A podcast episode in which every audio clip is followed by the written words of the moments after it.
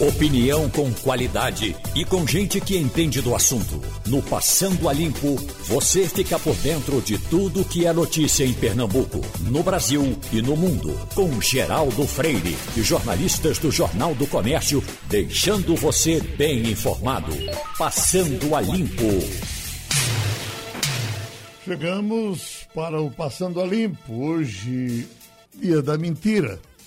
Eu pergunto, Ivanildo, uh, uh, nos seus tempos que teve, que você sempre foi obrigado e necessário trabalhar com a verdade. Essa, uh, houve um tempo que esse dia da mentira era muito aguçado, né? Se brincou, as pessoas estavam inventando coisas. Você já teve alguma dificuldade por conta do dia da mentira? Bom dia, Geraldo. Bom dia, ouvintes. Bom dia, companheiros de bancada. Geraldo, o dia da mentira era um negócio tão importante que o New York Times colocou uma mentira na capa do jornal e todo mundo engoliu como se fosse verdade. Eu, como profissional de, de imprensa, não, nunca tive nenhum problema, não, porque a gente já se prevenia, já sabia que do dia 30 de abril, no dia 31 de março, você já sabia que no dia seguinte poderia vir algum tipo de bronca, então a gente tinha todo o cuidado na produção de conteúdo. Mas é, é, verdade. Hoje essa garotada nova não sabe o quanto se brincava com o dia, da, no, dia da mentira. Não é todo mundo é, fazia uma chacota, contava uma história que não era verdade, até que o dia acabava. Era engraçado. Não, não dava lucro não, mas era engraçado. E a Semana Santa, Ivanildo, que estamos nela. Uma quinta-feira da paixão, você é um sertanejo. O interior leva, sempre levou essa semana muito a sério. E me parece que continua levando, ou não? Leva a sério bem menos do que já levou. Eu sou filho de sertanejos, meus pais é, começavam a jejuar na quarta-feira. Jejuavam quarta, quinta e sexta, e a minha mãe vestia preto na sexta-feira antes. Ela não tinha uma roupa clara. Então, isso não era minha mãe, isso era toda a comunidade sertaneja fazia isso não é? Jejum, jejum verdadeiro, não tinha esse negócio de vou comer uma, não, não tinha não. Carne não se comia nem na, a partir da quarta até o sábado, só comia-se peixe ou não se comia. Enfim, e a, a, igreja, né, os padres eram conservadores, a missa era, ainda era rezada em latim.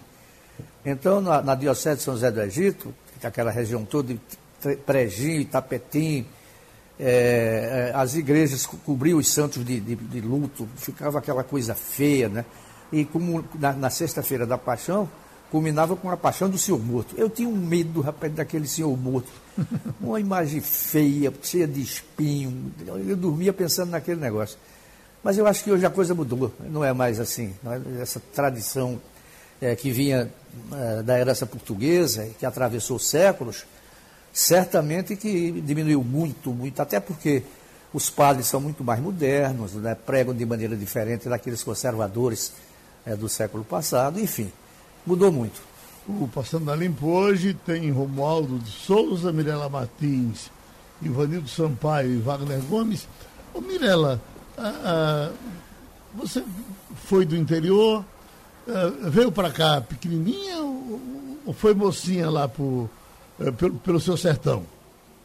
Não, meu pai é de São José do Belmonte, eu nasci no Recife, é, tive minhas infâncias por lá no sertão, mas eu sou de Recife nasci aqui. É, então a sua, a sua, Semana Santa foi aqui, você não tem memória de como as coisas aconteciam lá.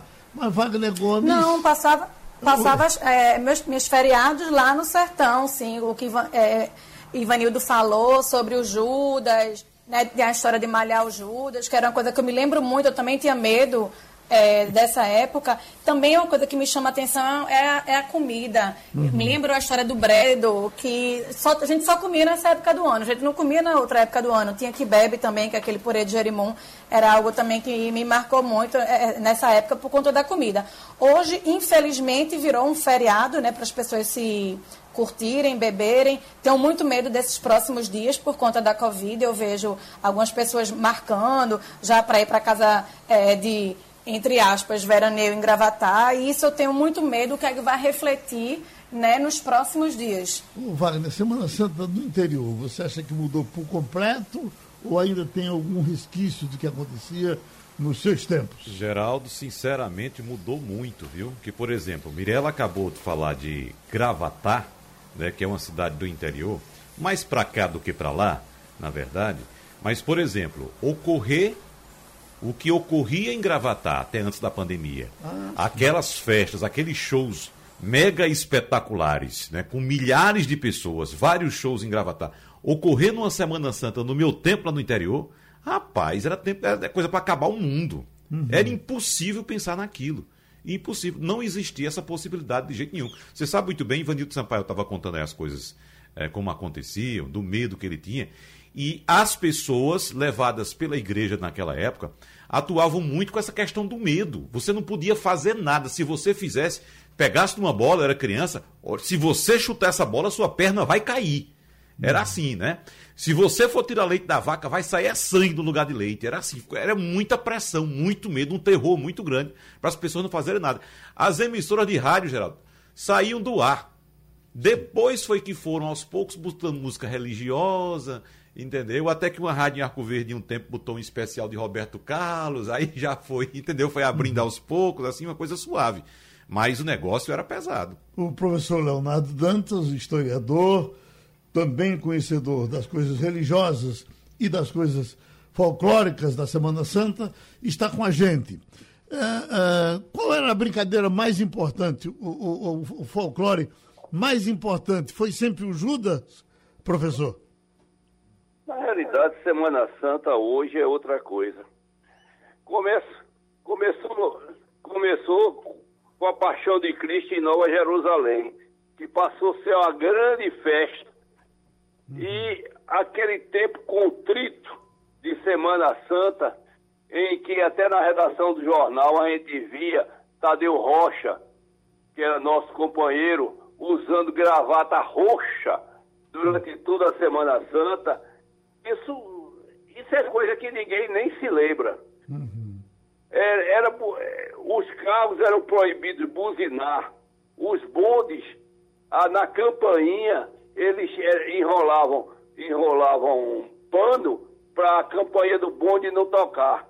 Os sinos das igrejas não tocavam, o que tocava era matraca. Então todo esse sentimento de Semana Santa, de Semana Santa sumiu. Sumiu.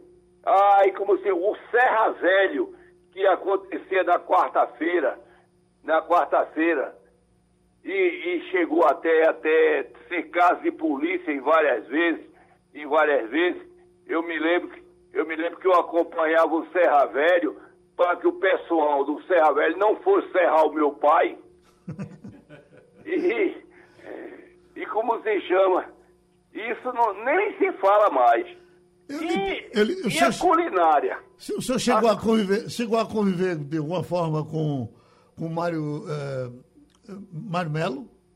Não, Mário Melo, eu, eu era criança, ouvia ele nas crônicas dele pelo rádio. E, no, e, como, e, na, e as crônicas do, e, a, e, as crônicas do jornal. Eu não sei se eu, Mas... já, eu, eu, já disse em alguns debates que fizemos aqui com Otton Bastos, psiquiatra muito importante que perdemos há algum tempo, com Jorge Tasso de Souza, eles falavam que Mário Melo era chatíssimo e que morava ah, nessa avenida que é dele hoje, eh, ali já perto não, do, perto do Oswaldo Cruz. Não morava? Não, ele morava na Rua da Angostura. Ah, no ah. Espinheiro. No Espinheiro. No Espinheiro uhum. onde, onde tem um centro comercial Mário Melo, que tem um portão que foi da casa dele. Sei. Então eles diziam que eles iam, iam serrar Mário Melo. Era uma coisa tenebrosa. Mário Melo ficava uma fera lá dentro e eles jeque, jeque, jeque, jeque. Para quem, vai, quem vai ficar a máquina da etnografia. tinha também um, tinha também um cidadão, um cidadão, o seu Leles, de, do, da, de Casa Forte, que ele era apaixonado pela França. Uhum. E uma vez fizeram um serra velho dele em francês. eu, eu, Fernando, aí aquele Fernando Bezerra, com a voz tonitruante, a, a narrar o testamento em francês. Agora nós vamos. A, a, gente começa agora com alguma solenidade de Semana Santa. Igreja Católica me parece que mantém quase tudo e termina com o achar aleluia, não é isso, professor? Isso, isso é uma piada, é uma, é uma, é uma como se chama, é, é uma inverdade. Porque ele lê as profecias da Semana Santa. Uhum. E as profecias da Semana Santa eram muito longas. Aí o Matuto disse ele só para quando achar a pinta, uma pinta de sangue na Bíblia. Uhum. Isso é no missal. É quando ele acha aleluia. Porque é uma cerimônia longa que começa com a benção do, do fogo, da água do fogo e do sírio pascual, Sim. fora da igreja. Sim. Depois a, a, a solenidade se, se desenvolve e vem a leitura das profecias, que é uma leitura muito demorada. Pois Aí olha, se dizia, uhum. ele só para quando achar aleluia. Pois olha, eu ia para a igreja, para essa missa, e ficava esperando a expectativa. No interior, Wagner, se criava um. um, um se o papo. Se, o, se, o, se, aliás, tudo terminava com o mundo se acabar. Se o padre não achasse a, essa pinta de sangue, o mundo se acabaria. E eu ficava na maior expectativa que o padre mexia para lá, mexia para cá, de que ele não está achando. O negócio é. Você passou por isso, Ivanildo? Eu, te, eu era coroinha. Até rapaz. porque eu, eu, eu quando eu era... ainda do interior, eu era, era muito menino ainda. Hum. Saí de, de casa com 17 anos e já não ia muito à igreja. Né? Até os 14 eu ia obrigado porque minha mãe mandava. Mas o fato é o seguinte, é, era a, a, missa era muito tradicional. O padre era um padre tradicional, um padre que não aceitava mudanças. Me lembro que tinha um bispo, do Adelmo Machado. Do Adelmo Machado fez, fez missões lá pelo sertão, passou por São José do Egito, evidentemente. Então, é, os, os, discursos é, desse era bispo da, da, da, diocese de Pesqueira ainda. São José do Egito pertencia a Pesqueira. Imagina. Então, aquilo chocava, de certa maneira, o padre local, o padre Sebastião, porque o discurso era muito mais moderno, a pregação era muito mais moderna e não era aquela a linguagem que o padre Sebastião adotava. Então eu, eu não era muito católico, eu era católico quase por obrigação, minha mãe mandava a gente ir para mim se tinha que isso não apanhava, mas eu não era muito chegado a uma batina não. E você, e você Mirella? Aleluia! É, aleluia! É, eu tenho uma curiosidade para perguntar ao professor Leonardo, quando a gente reza o credo, dizemos que Jesus ressuscitou no terceiro dia. Na Semana Santa, ele morre na sexta e sobe aos céus no domingo. Tem algum erro nessa conta? Não, o, o, o Cristo morre na sexta-feira. Na sexta-feira. Aí passa toda a, a sexta e ele só vem, só vem como se ressuscitar no domingo. Uhum. Então, então, quando acontece a, a, a solenidade da missa da ressurreição é no domingo. Certo. É que existia aqui a chamada procissão, pro, pro, procissão do, de Fogaréu, né? que era quando a, se festejava o ressurgimento do Cristo. Então, é, o importante para a gente no interior era quando terminavam as restrições da Semana Santa, na sexta-feira de meia-noite, que você. A, a, a, palavra era sábado de aleluia. Carne no prato e farinha na cuia. Que aí chegava a carne e ai do bicho que fosse encontrado. A gente dá um abraço aqui no professor Leonardo Dantas. Mais uma vez, ele passou aqui pelo Passando a Limpo. Romualdo de Souza, o comitê criado para controlar Bolsonaro, para dar uma, uma nova filosofia unificar o linguajar no tratamento à Covid-19, vai resistir até quando, Romualdo? A, gente sente uma desobediência completa de Bolsonaro ao que eh, certamente foi acertado com o deputado, certamente foi acertado com o senador, certamente foi acertado com todos, mas ele fica esperando um momento para chegar e dizer, ó, não é assim que eu quero, eu quero assado. E, já tem reclamação por aí sobre isso, Romualdo? Geraldo, assessores do novo ministro da Saúde, Marcelo Queiroga, reclamaram ontem com o próprio Queiroga a situação que ocorreu no Palácio do Planalto. Houve a reunião do comitê, falaram o presidente da Câmara, o presidente do Senado e o ministro da Saúde. Falaram assim, fizeram um pronunciamento, nem foi aberto para pergunta. Porque isso aqui está parecendo.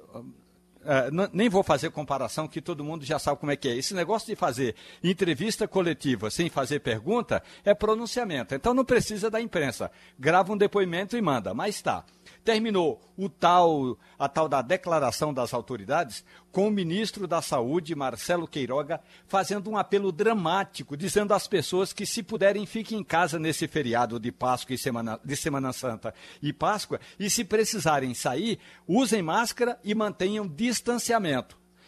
Meia hora depois, o presidente da República que não é dado a dar entrevista, resolveu dar uma entrevista sem máscara e desceu a lenha nos governadores e prefeitos que fazem esse que tomaram medidas eh, de, para fechar eh, negócios e comércios que não são considerados essenciais, e falando da, da quebradeira generalizada, e dizendo que a culpa tem de ser jogada no lombo dos governadores e prefeitos. Portanto, está, não há sintonia entre o que aquele comitê é, debate e o que o presidente prega. O que, na prática, todos os comitês, como eh, diria, claro que antigamente eh, ele não, não ia dizer isso, o avô de Aécio Neves, Tancredo Neves, dizia o seguinte: no Brasil, na política brasileira, quando não se quer resolver um problema, cria-se uma comissão. Agora a palavra é mais moderna: cria-se um comitê. Daqui a pouco, Geraldo, não tenha dúvida que esse comitê vai estar esvaziado. E não adianta o líder do governo no Senado, Fernando Bezerra Coelho, dizer que é possível abrir espaço no comitê para mais um ou outros governadores. Não é a questão da quantidade dos membros desse comitê, é a tal da operacionalização do comitê. Terminou a reunião, quem tem de de fato executar as atividades não cumpre à risca o que o comitê recomenda, Geraldo. Ô Wagner, eu acompanhando aqui hoje pela madrugada, já um, um, um rumor que está começando a surgir, diz, dizem que é por conta dos bolsonaristas de raiz que não estão aceitando o ministro Marcelo Nogueira. Estão chamando já Marcelo Nogueira de Mandetta 2. O que significa que ele talvez não tenha vida longa dentro do Ministério da Saúde. É, eu acho isso, Geraldo. Eu acho que ele pode não ter vida longa no Ministério da Saúde. Concordo com você. Agora, os bolsonaristas também vão ter agora que engolir o novo comandante do Exército.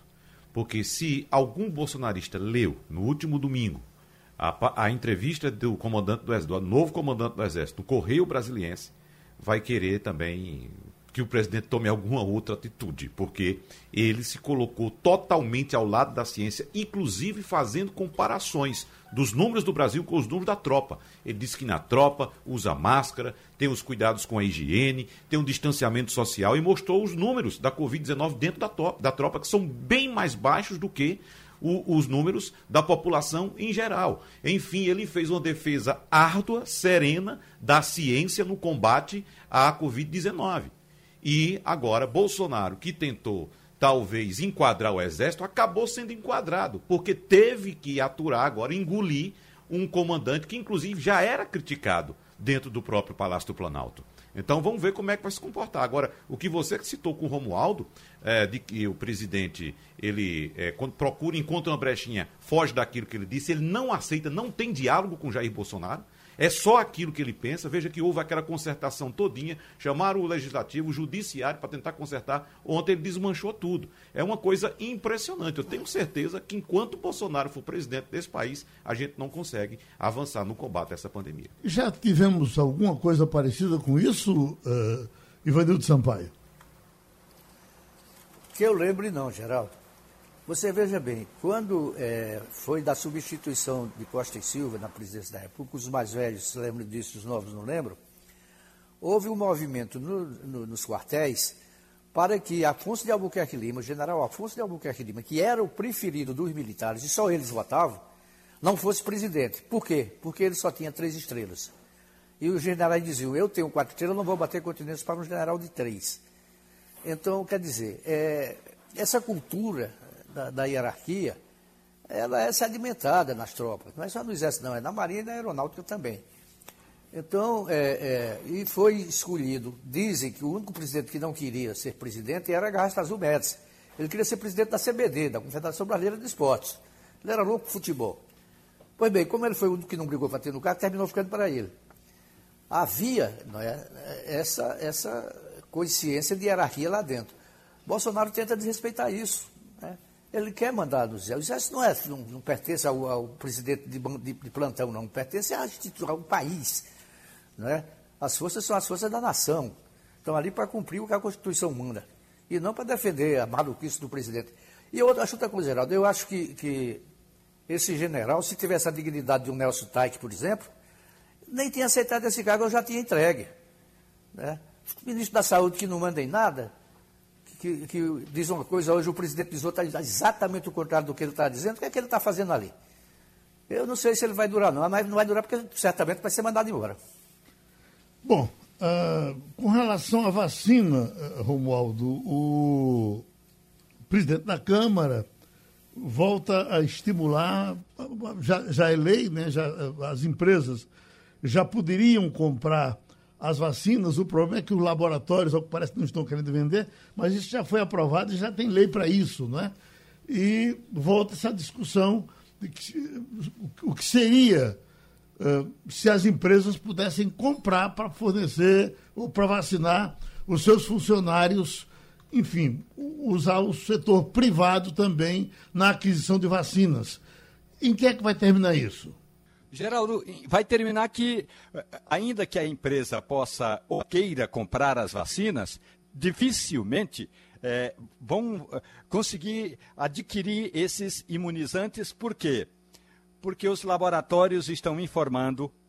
Aliás, o presidente da Fiesp, Federação das Indústrias do Estado de São Paulo fez uma consulta a quatro laboratórios que já têm eh, as vacinas liberadas pela Anvisa e os laboratórios informaram que eles têm compromisso, já fizeram contratos com outros países, com outros governos e que, por enquanto, só vão vender a a governos federais. Portanto, pode até ser que a medida seja importante, e a medida para que a empresa compre a vacina e imunize os seus trabalhadores, os seus colaboradores, como diz o pessoal dos recursos humanos. Então, essa é a regra. A questão toda, defendida ontem pelo presidente da Câmara dos Deputados, Arthur Lira, é o seguinte, Geraldo. Tá bom, poder comprar pode até ser que possa, mas o problema é quem, quer, quem tem para vender não está vendendo porque tem de dar ou está querendo dar prioridade a contratos já firmados, alguns contratos firmados até no ano passado, Geraldo. Vamos esticar um pouco esse, esse assunto. Já estamos com o cientista Jones Albuquerque e, doutor Jones, pelo menos pelo que eu vejo e pelo que, que ouço, é quase unanimidade entre os técnicos de que o pessoal de ciência de que não é negócio que eh, as empresas possam adquirir as vacinas. E eu fico impressionado com isso, que na minha cabeça entra muito bem que poderia se encontrar uma forma. Se nós temos plano de saúde convivendo com o SUS, uma coisa com outra, por que não teríamos como encontrar um jeito de que essas vacinas fossem também compradas pelas empresas privadas? Eh, eh, qual é a sua posição? É, bem observado, Geraldo, se isso fosse um movimento harmônico, sincronizado e regido, parece que a gente falta um maestro, Geraldo. Só isso. Hum. Sim, concordaria que as empresas poderiam comprar, não tinha problema algum. O problema é, se as empresas compram e vacinam, não garante a imunidade, porque a população que não for vacinada rapidamente retroalimenta o processo com infecções. É como se fosse dinheiro jogado fora, entende, Geraldo? Uhum. Oi. É, o, o, seu raciocínio é, é, válido, Geraldo. Afinal, a gente tem um sistema público de saúde e um sistema privado. Né? A, a, quem é contra essa, essa compra de vacina pela rede privada diz que vai aumentar a desigualdade no país. É, mas veja só, a situação é grave. A gente está caminhando para 4 mil mortes. O professor Jones pode falar desses números é, futuros. 4 mil mortes por dia no mês de abril. Podemos chegar até 5 mil mortes por dia ainda neste mês de abril. É uma coisa absurda. Então, Se o, Estado não está cumprindo sua função, que é de levar saúde, de dar saúde, de prover saúde ao cidadão, porque o, o outro cidadão que tem condições de pagar, ele está condenado também a não ter, né? É a mesma coisa, entre, por exemplo, o pobre não tem acesso a um, um hospital público de qualidade. Então fecha o Ciro Libanês. É assim? Não é. Por outro lado, é bom que se diga. É, é, verdade, pode aumentar essa distância entre ricos e pobres, esse abismo social. Porém, é bom que se diga: o ponto fundamental disso tudo é que não tem vacina disponível.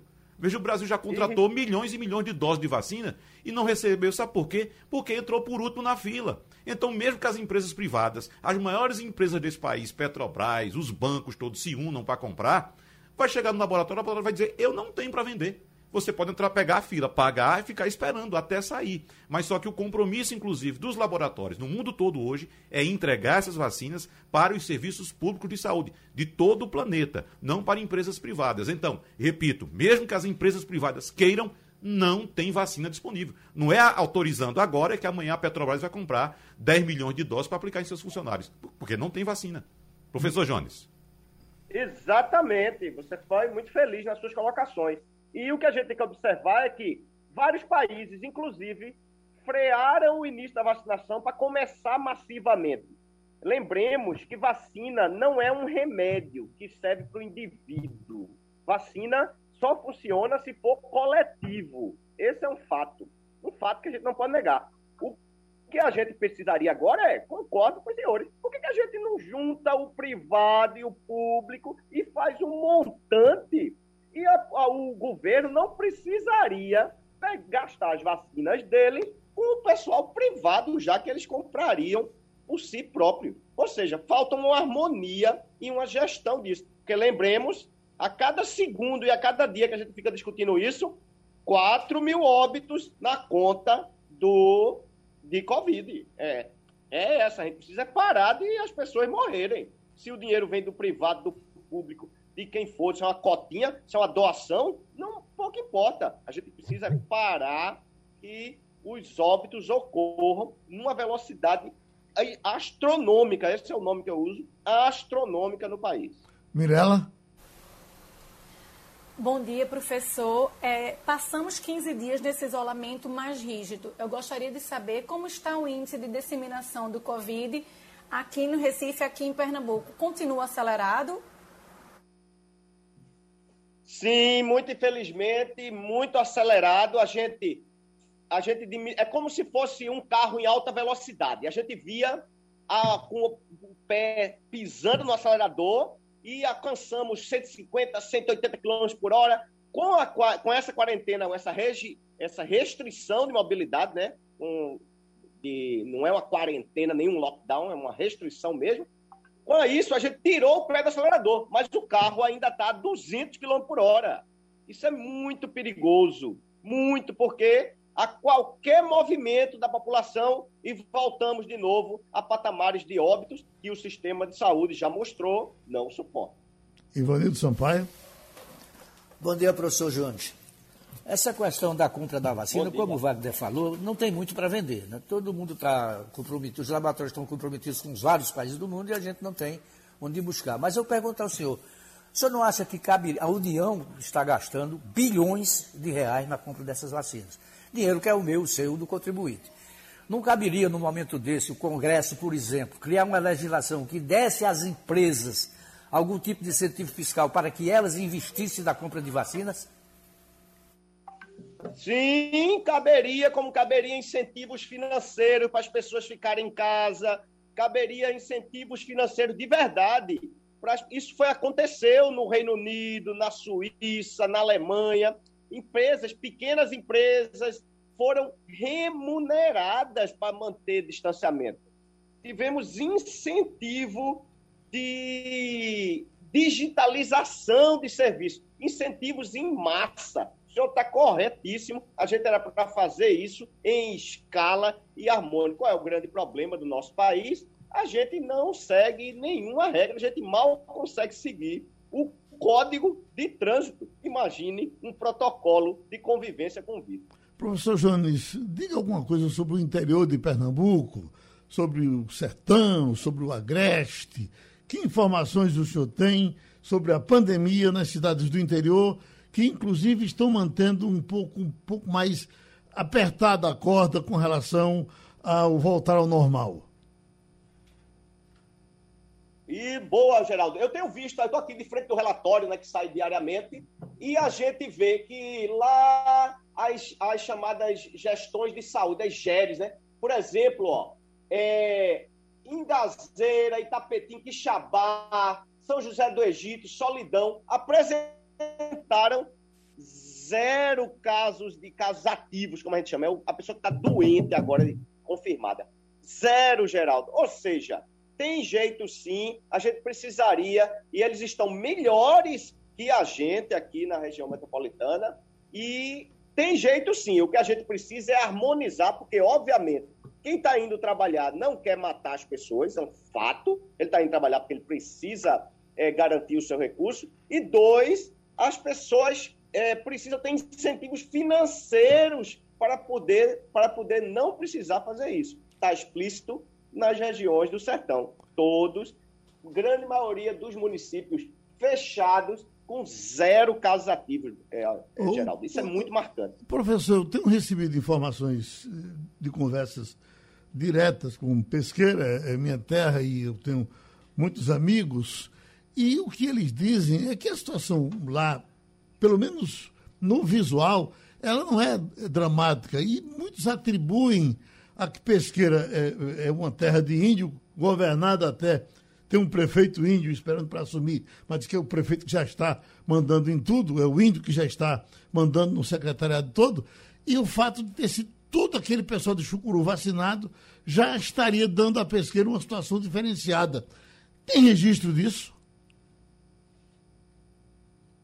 É, ainda não, é, é, Geraldo. Numericamente, Pesqueira tem números controlados, é um fato. É um fato. O número de doentes ativos hoje, que é o, o indivíduo que foi confirmado, identificado e isolado, não quer dizer que tem mais. Não quer dizer que, que, que tenha mais que isso, mas o que foi. São seis. Então, ou seja, há uma infecção latente lá sim, mas baixinha, pelo que parece, e controlada. Agora, é, tá, Pesqueiro está tranquilo? Não, não, não, não. Os índices de infecção ainda muito altos, com 137 casos identificados. Então, isso é, nos sugere que ainda precisamos de cuidado lá, sim, é, Geraldo. Eu ouvi o senhor conversando com o doutor Nicoleles e ele mostrava uma preocupação especial com a zona da mata, que a gente fala pouco dela, Mata Sul, e citava Ribeirão, Barreiros, nominalmente essas cidades como preocupantes naquele tempo, naqueles dias. De lá para cá as coisas mudaram? Não, continuam, é, Geraldo, porque essas regiões aí tem uma, uma, uma hipótese, é muito trânsito, tráfego de, do, do pessoal de, da, da BR-101. Então, tudo isso que circula na zona é, da mata e litoral, sul e norte, nos deixa preocupados, porque é um, são mecanismos de trânsito. É igual Caruaru, que é um hub de trânsito, é um centro onde todo mundo passa por ali. Então o vírus também passa e fica. É um vacilo da gente que pegou numa, numa maçaneta, ou num corrimão, ou numa bebedouro, que com a mão infectada ou contaminada, e o vírus fica ali e o próximo é, é, não tem a mesma sorte. Então, é, por isso essas cidades apresentam esses índices. Essa é uma hipótese nossa, claro, mas elas continuam ainda a, a, preocupar porque apresentam taxas muito altas do ponto de vista do Brasil, entende? quando comparamos o per capita. Romualdo de Souza.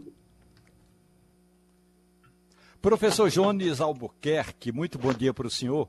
Eu vou usar um, uma palavra que não está no dicionário, que chama-se distribuinômetro é que o presidente da República acaba de publicar no Twitter, uma rede social dele, o vacinômetro, que diz que até o dia 31 de março foram vacinados 34 milhões de brasileiros. Pois bem, acontece, professor, que o comitê que se reuniu ontem, levando, tendo como porta-voz o anseio dos governadores, é que pode até ser que o Ministério da Saúde tenha esses dados atualizados de quantos brasileiros já foram vacinados. Mas o que não fecha é a quantidade de vacinas distribuídas. O Ministério da Saúde tem um número, o, o Estado tem outro número, professor. Por que, que está acontecendo essa falta de sintonia que o senhor tanto, tanto prega, professor? Pois é, muito bem observado. Eu estou aqui diante do, da porcentagem de vacinados. A gente não passou 10% em nenhum lugar.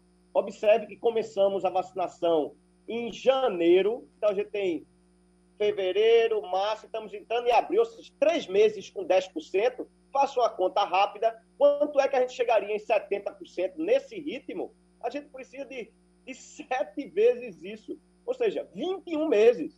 E aí quando você menciona que os números das vacinas não batem com o Ministério, o Ministério da Saúde e as secretarias de saúde dos estados, isso deixa todo num cenário mais, é, como é que eu diria, ó, nebuloso ainda, porque nem quantas pessoas vacinadas a gente sabe direito. Parece um descontrole absoluto logístico, e olhe que o nosso ex-ministro de Saúde era exatamente da área de logística e distribuição. Então, imagine, parece que é um nível de, eu vou usar uma palavra aqui para não chocar o senhor, de inocência, vou chamar esse nome, para não usar uma palavra mais forte, de inocência, podia ser incompetência de gerir a logística e distribuição disso. Pois o sistema de imunização do país nosso é sim referência mundial. Eu tive, eu não sou partidário, vocês sabem, e eu já tive em locais externos, em conferências sofisticadas, e as pessoas lá falando do Brasil, nem sabiam que eu era brasileiro. E isso falando de imunização nossa. Então, o que falta sim é o maestro. Nós estamos uma orquestra, cada um querendo tocar a sua música, e é, o, o, o som que a gente ouve no final é um ruído gigante. Não tem música. Professor Jones, é, para a gente fechar, fale um pouco sobre o resto do mundo, porque é, a gente às vezes escutam até, é, nós escutamos até autoridades que começam a trazer exemplos. Não, porque isso não deu certo em canto nenhum, no mundo todo não foi assim, em tal canto foi assado. E a gente tem outras informações que dizem ao contrário. Eu lhe pergunto, se o senhor não estivesse aqui no Brasil nessa trabalheira e quisesse estar um pouco mais tranquilo, onde é que o senhor estaria agora? Onde é que está melhor para viver no presente momento? Eu estaria, Geraldo, na Oceania ou na Ásia, porque vários países asiáticos pobres, inclusive eu estaria no Vietnã, é, Geraldo, eu estaria em Sri Lanka, eu estaria em locais assim, porque lá, sim, controlaram isso e não foi com dinheirama, não. Eu estaria na África, veja só, vários países muito mais pobres que a gente e outros mais ricos, Nova Zelândia, Austrália, sim. Eu estaria por ali. Eu não estaria hoje na Europa, Geraldo, porque ela, o risco é muito alto lá também, e eu não estaria nos Estados Unidos, uhum. Porque apesar dos números em quedas e o do novo presidente ter uma missão muito mais efetiva no combate a isso, eles não estão bem também. Mas eu estaria lá na Ásia, na Oceania, Geraldo. Vamos para lá, para o Sri Lanka, para o Vietnã, para a Austrália, para o Japão, esses são os locais do novo mundo, Geraldo, parece. Isso significa que os países que são menos visitados têm muito mais tendência a se costurarem do que os países que recebem muita, muita gente? Brilhante conclusão, exatamente. Países que têm muito tráfego de gente, aeroportos muito movimentados, não são mais locais bons de morar. É, antes as pessoas queriam morar em Nova York, em Boston, em Londres. Agora não são mais locais bons. Eu continuaria morando aqui onde eu moro, na fronteira de Pojuca com Cabo. É um local tranquilo, poucos casos ainda. Na cidade do Cabo tem bastante casos, mas aqui tranquilo ainda, as pessoas ainda circulam. Então, locais de morar e viver são locais, como você falou muito bem, de baixo tráfego de pessoas. uhum. talvez seja a hora, Geraldo, de voltarmos aos nossos sítios. Quando o senhor falou, por exemplo, de solidão, é que a gente sabe onde é solidão e solidão realmente é, é, é, é solitário. Vai por... por isso que tem o nome de solidão, né? Vai pouca gente em solidão. Talvez seja uma das razões de estar numa situação privilegiada, como o senhor falou agora há pouco, não é isso? Exatamente, Geraldo. Esses locais, eles têm uma, um distanciamento social natural. Uhum. Observe as aldeias indígenas. Tem uma aldeia indígena que virou matéria de vários jornais. É, controlou o Covid brilhantemente, zero óbitos. Uma uhum. aldeia indígena, é, Geraldo. Então, observe que tem jeito sim, precisa de um líder, não é um chefe, não é um autoritário, é um líder que leve os indivíduos a tomar as melhores posições para a sua sobrevivência e saúde. É só isso. E esses locais distanciados, solidão, sim, é comparável à, à Oceania completamente. A Austrália e Nova Zelândia. Está de parabéns. Você chamou, Ivanildo? Já dá, deixa eu fazer uma pergunta, uma pergunta mais para o professor Jones. É, eu, eu, eu, gostaria que ele dissesse para a gente, explicasse para a gente. Nós acabamos de ter agora duas vacinas brasileiras, totalmente brasileiras, é, analisadas na Anvisa. Eu pergunto ao senhor, quanto tempo demoraria para que essas vacinas começassem a ser aplicadas na nossa população? Eita, pergunta complicada essa, viu? Difícil.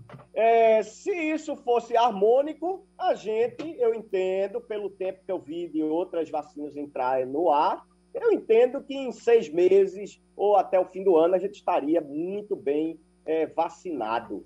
Mas, diante do cenário de, de ingestão, eu vou dizer assim, de, de ingerência, é, não consigo responder sua pergunta. Pronto, a gente agradece ao professor Jones, que vai continuar fazendo suas contas e contribuindo sempre aqui com o Passando a Limpo. Pronto, Romualdo, aquilo que eu estava eh, falando eu vou ler aqui para você agora a notícia que circulou. Bolsonaristas atacam Queiroga. Novo ministro da Saúde é o novo Mandetta, é o que eles estão dizendo. Apoiadores do presidente Bolsonaro usaram redes sociais para comparar o novo ministro da Saúde, Marcelo Queiroga, com o ex-ministro Luiz Henrique Mandetta.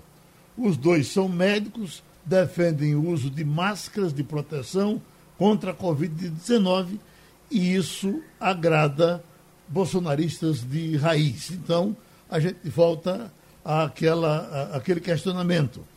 Em que momento esse ministro vai se sentir no desconforto, Romualdo? Geraldo, é bom lembrar que o ministro da Saúde, ele foi é, pré-candidato à prefeitura de João Pessoa, na Paraíba. Portanto, ele tem é, um quê de político e é preciso, como político, ter um quê de flexibilidade, ou como dizem os novos pesquisadores, ser um tanto quanto resiliente.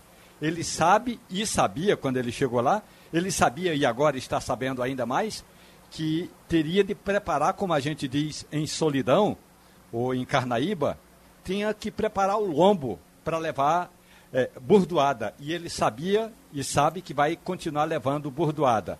Mas ele está fazendo, digamos, o meio de campo. Qual é o meio de campo que ele está fazendo? Ele está se aproximando cada vez mais do presidente da Câmara e do presidente do Senado.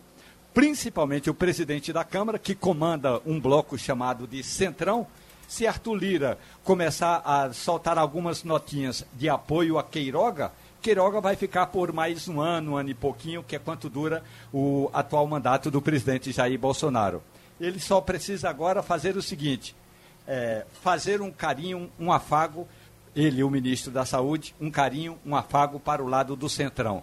E é por isso que ontem, quando o presidente da Câmara cobrou números transparentes, Queiroga prometeu informar esses dados o mais rápido possível. Apenas na reunião fechada e que a imprensa não participou, ele disse o seguinte: é que em algumas regiões a gente não tem nem sequer internet para nos atualizar dessa divergência entre a quantidade de vacinas que o Ministério da Saúde distribui, a quantidade de vacinas que os gestores estaduais e municipais recebem e a quantidade de brasileiros vacinados. Mas ele prometeu encurtar esse prazo e aí é tudo o que Lira quer e, portanto, terá um aliado de peso na esplanada dos ministérios, Geraldo. Romualdo de Souza, aquela reunião de ontem me foi um balde de água fria, viu? Porque a gente viu ali três pessoas completamente desnorteadas, sem saber o que estava fazendo. Os três mais importantes desse comitê que foi criado: o presidente da Câmara, o presidente do Senado e o ministro da Saúde. Para começando pelo presidente da Câmara,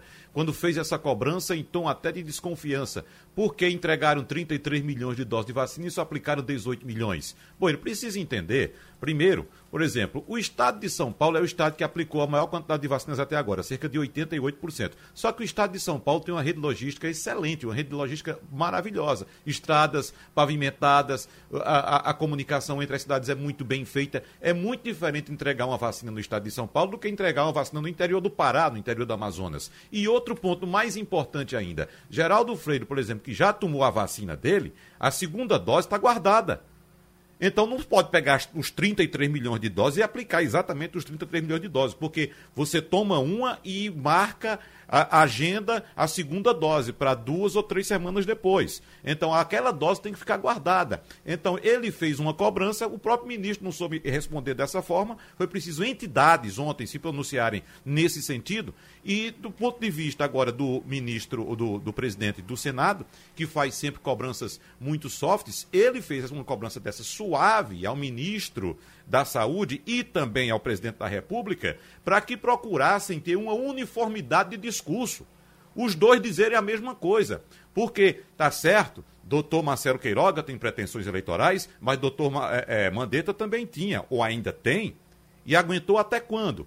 E doutor Marcelo Queiroga vai aguentar ver o nome dele sendo assim, achincalhado, porque, por exemplo, no, no episódio do ministro Nelson Tais, quando ele foi informado por vocês aí, jornalistas, Romualdo de Souza, numa entrevista coletiva de uma atitude, de uma decisão que o, o presidente da República tinha tomado no lugar dele. Era uma, uma prerrogativa do ministro da Saúde, ou pelo menos decidir, é, é, conversar é, com o ministro da Saúde antes de tomar uma atitude. Ele ficou sabendo e ficou com cara de, de, de pastel na, na, entrevista, porque ele não sabia de nada.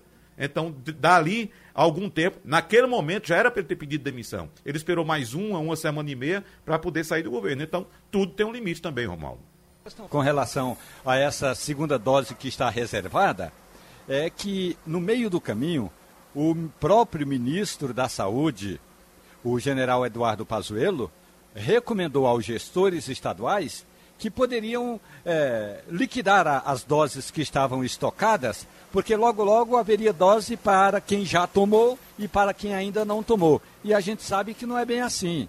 A gente sabe que há uma dificuldade é, grande, latente, quando o ministro da Saúde atual diz: olhe, eu estou negociando com o governo dos Estados Unidos, está negociando, o verbo está é, nessa situação toda aí que a gente diz assim: ó, oh, mas é preciso sair do gerúndio, é preciso sair do gerúndio, estou negociando, não, eu quero saber quanto foi negociado, isso é que é importante. Aí a gente esbarra na mesma questão quantas doses estão à disposição da população brasileira. Aí nem o ministro da Saúde, nem a logística do Ministério da Saúde tem esses números. E hoje vai ter uma inauguração, a palavra não deveria ser essa, é, lá na Avenida Paulista, em São Paulo, com a presença do ministro da, do Turismo e o presidente da Fiesp, bota, colocando exatamente isso que já está na internet, o tal do vacinômetro, porque o número fica pulando rapidamente e dá um ânimo danado quando você vê aqueles números dizendo ah, 14, 15, 20 milhões de brasileiros já foram vacinados, já estão imunizados. Mas a questão toda é, daqui a pouco pode até faltar vacina, como o próprio ministro antecipou ontem, porque o estoque está se acabando e não tem vacina para os próximos dias. Mirela, eu vi há pouco você eh, comentando no bloco do Passando a Limpo a retomada das pessoas aos eventos, às caminhadas, etc. O que, é que, você, o que, é que você achou? O pessoal voltou com gosto de gás ou voltou com cuidado? voltou com gosto de gás, Geraldo. Infelizmente, hoje muita gente andando ainda sem máscara. É, é muito triste a gente viver numa comunidade e perceber que algumas pessoas não têm empatia, não têm um cuidado nem consigo nem com, com outros. É, ontem, inclusive, eu vi na praia algumas pessoas andando no, no meio da rua, né? Porque não podia usar o calçadão. Então, algumas pessoas estavam correndo, andando de bicicleta no meio da rua e, infelizmente, também sem máscara. Então, é um apelo que eu faço aqui para as pessoas, se quiserem sair, fazer seu exercício. É bom, é importante para a saúde, mas, por favor, usem máscara. É muito triste a gente ver gente na rua sem máscara. Uhum. O pessoal da bicicleta já voltou, Wagner, também? Não, pode voltar agora domingo, uhum. né? Domingo. Estava uh, suspensa a faixa, a faixa móvel, né? Sim. De bicicletas. Na avenida tá liberada, viu? Na avenida porque é fixa. Né? Isso. É, é, ciclovia. Na Avenida Boa Viagem é ciclovia. Mas a ciclofaixa, aquela que é móvel, que é colocada domingo, estava bloqueada. No domingo e feriado, né? É, exatamente. Deve voltar agora. Ô, Geraldo, Oi, deixa eu dizer rapidinho que uhum. é, eu lembrei que amanhã Uh, amanhã também é feriado e Elton Ponce está me ajudando aqui, informando também que a ciclofaixa de turismo de lazer funciona também já amanhã, sexta-feira da Paixão, que é feriado nacional. Né? E domingo também. Além do domingo, então funciona também amanhã. Uhum. Eu estou vendo aqui, olha, o governo anuncia a quitação do 13 terceiro salário, Romualdo. Aí eu vou ver qual é o governo. É o seu vizinho aí, Imagine Romeu Zema, que entrou com toda aquela vibração de que botaria Minas Gerais nos eixos, só agora está pagando o 13 terceiro de 2020. É, é, o que é que se diz? Esse, o homem não deu certo? A questão é que o homem administra, ou pode ser até um bom administrador, na iniciativa privada.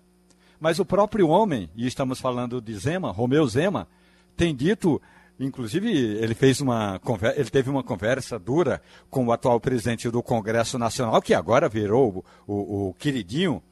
É, aliás, eu vou te falar, viu? O Rodrigo Pacheco virou queridinho em tudo quanto é canto. Daqui uhum. a pouco esse homem vai ser canonizado vivo. Mas numa, num diálogo ríspido com o presidente do Senado, Romeu Zema reconheceu que uma coisa é você administrar uma empresa e na hora em que a coisa não dá certo, você vai fazendo cortes.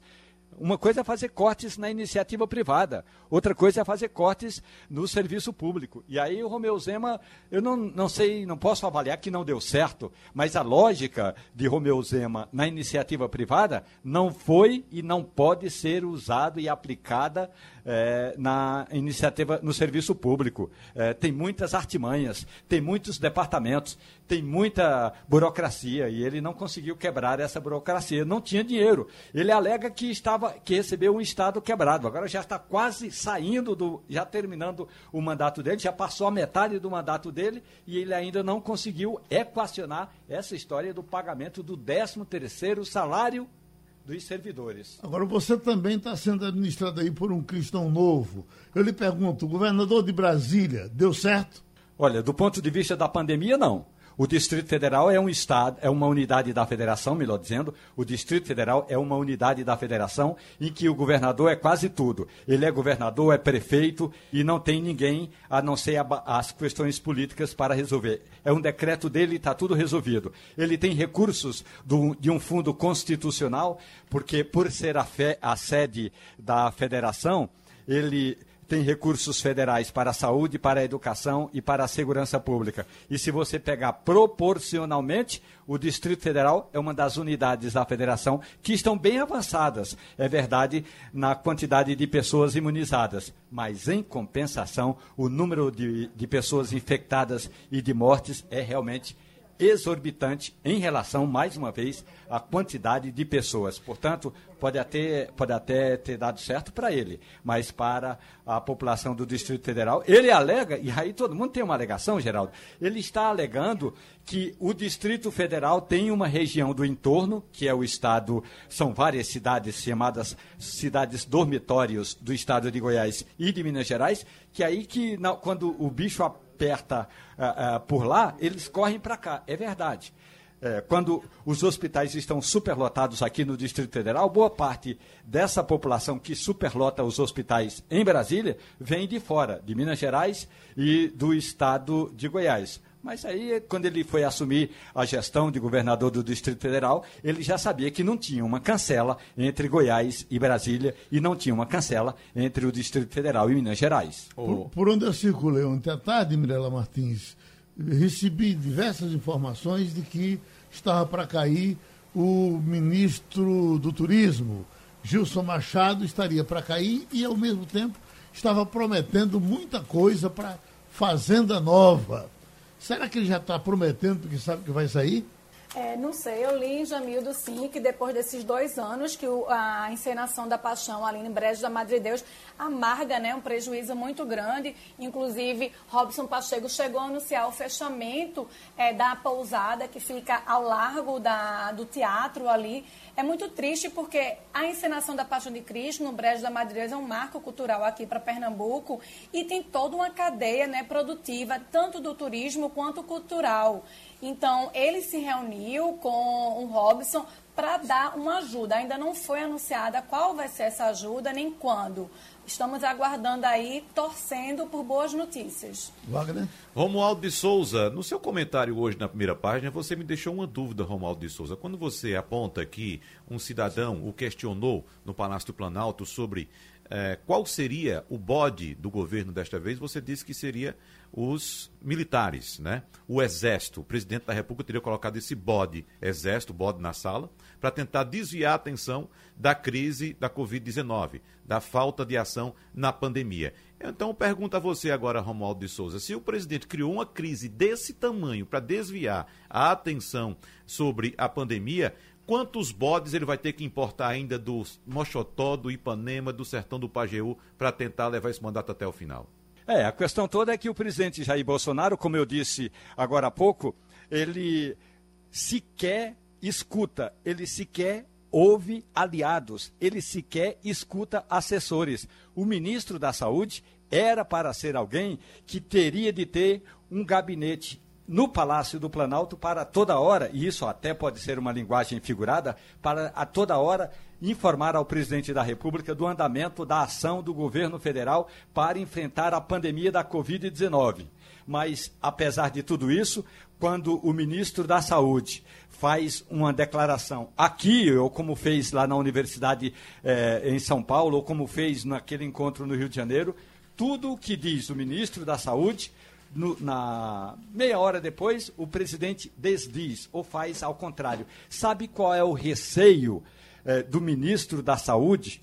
O Queiroga disse ao interlocutor paraibano ontem à noite. O maior receio dele, além de, de saber que em muitas regiões, como aqui em Brasília, hoje já é feriado, e aí tem quinta e sexta, aí vem sábado e domingo, o receio dele é que a população de fato saia às ruas sem máscara. Esse é o maior receio do ministro da Saúde. Mas o ministro da Saúde também teme que, sem agenda hoje, sem agenda amanhã, no sábado e no domingo, o presidente Jair Bolsonaro faça aquelas estripulias que faz, ou de pegar uma moto e sair pilotando pelo centro de Brasília e aportar no próximo eh, barraquinho de cachorro-quente e sem máscara e causar aglomeração, ou fazer como ele fez duas semanas atrás, que foi a uma feira livre na periferia de Brasília, numa, numa região administrativa chamada de Ceilândia. Esse é o receio do ministro da Saúde, porque quando o presidente faz isso, ele passa a borracha em tudo que os eh, técnicos, os profissionais da área de saúde estão dizendo. Eu agora vou deixar vocês com uma história que um amigo meu, já que vocês estão falando de bode, gosta de dizer. Eu vou sair, senão eu vou terminar sendo o bode respiratório. Eita, terminou passando a limpo. Opinião com qualidade e com gente que entende do assunto. Passando a limpo.